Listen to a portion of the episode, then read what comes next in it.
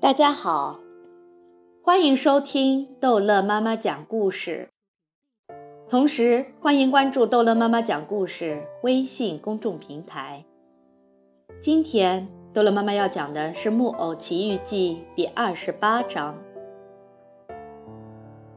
这场你死我活的赛跑已经到了千钧一发时刻，匹诺乔心想，这回准定要输了，因为要知道。阿里多罗就是那条猛犬的名字，使劲的跑啊跑啊，差不多就要追上它了。只说一点就够了。木偶已经听到这条恶犬在他身后一巴掌远的地方很急促的喘气声，甚至感觉到了它呼出的热气。幸亏这时已经到了海边，眼看大海只有那么几步远了。木偶一到海边。就像小青蛙似的，很利落的扑通一声跳到了水里。阿里多罗正好相反，想马上停住脚步，可跑得太快了，脚步收不住，跟着他扑通一声落到了水里。这只倒霉的狗不会游泳，因此两条脚马上乱滑，想要浮在水面，可它越滑越往下沉，连头都沉到水底下去了。等到这条可怜的狗把头伸出来，它吓得瞪大两只眼睛，汪汪叫着说：“我要淹死了！我要淹死了！”那就死吧，匹诺乔在远处回答。现在在他看到，他再也没有什么危险，已经万无一失了。救救我，我的小匹诺乔！快救救我的命吧！这几声汪汪叫十分悲惨。木偶。本心很好，忍不住心软下来，转脸对狗说：“可我救了你，你保证不再找我麻烦，不再追我吗？”“我保证，我保证。”“赶快帮忙吧，再过半分钟我就完蛋了。”匹诺乔还是先犹豫了一下，可终于记起爸爸一再说过的话：“做好事永远不吃亏。”就游到阿里多罗身边，伸出两手。一把拽住了它的尾巴，把它活生生拉上了干燥的沙滩。这条可怜的狗站都站不住了，它不记得已经喝了那么多的咸水，肚子胀得像个大皮球。可是木偶不太相信它，觉得还是小心点好，于是重新跳到海里，离岸远远的，对他救起来的朋友叫道。再见，阿里多罗，一路平安，给我向你一家问好。再见，小匹诺乔，狗回答道：“万分感谢你救了我的命，你帮了我一个天大的忙，在这个世界上善有善报，一有机会我要报答您的。”匹诺乔继续赶紧靠着岸边游，最后他觉得已经到了安全的地方，朝岸上看看。看见礁石上有个山洞，山洞里冒出烟来，飘得高高的。这山洞里一定有火，他自言自语说：“那多好啊！让我去把身上烤烤干，烤烤暖和。然后呢？然后该怎么办就怎么办吧。”他拿定了主意，就向礁石游过去。可他到了那边，正想上岸，突然觉得水底下有样东西升起来。升啊升啊，一直把他拖到空中。他马上打算逃走，可已经来不及了，因为使他惊奇万分的是，他竟在一个大渔网里，夹在一大堆鱼堆中间。这些鱼形形色色，有大有小，正拼了命啪嗒啪嗒地摇着尾巴挣扎。正在这时候，他看见山洞里走出一个渔夫。样子太难看了，难看的简直像个海怪。他的头发不是头发，是一大盆绿草。他身上的皮肤是绿的，眼睛是绿的，胡子老长老长，一直垂到地上，也是绿的。他活像一条用后脚直立的绿色大蜥蜴。渔夫把渔网打海里拉出来，兴高采烈地叫道。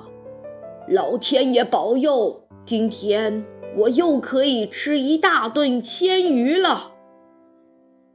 幸亏我不是鱼，匹诺乔心里说。他又有了点勇气。一网鱼都拿到山洞里，山洞里很黑，满是烟。山洞当中有一个大油锅在沸腾，发出一股叫人没法呼吸的烧灯芯的气味。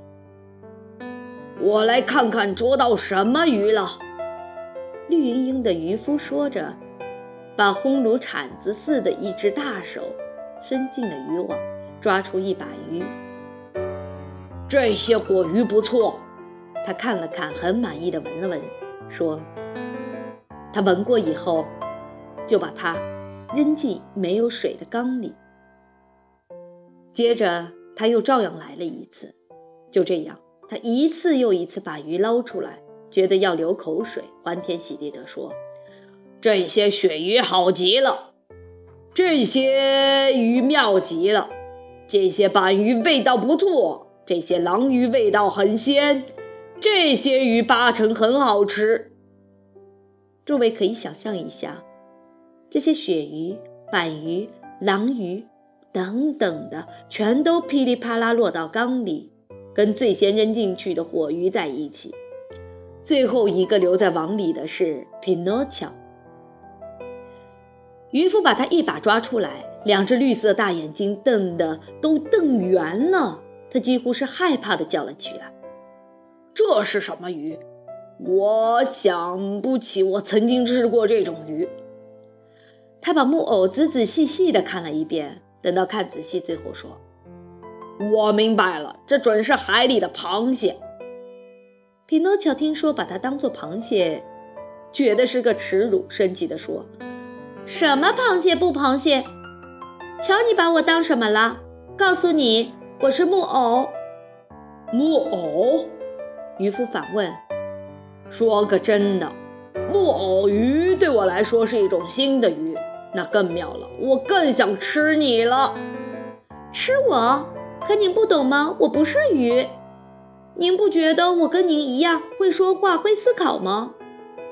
那倒是一点不错。”渔夫往下说：“我看你鱼还是鱼，可是很幸运，跟我一样会说话、会思想，因此。”我很愿意给你应有的照顾，什么照顾？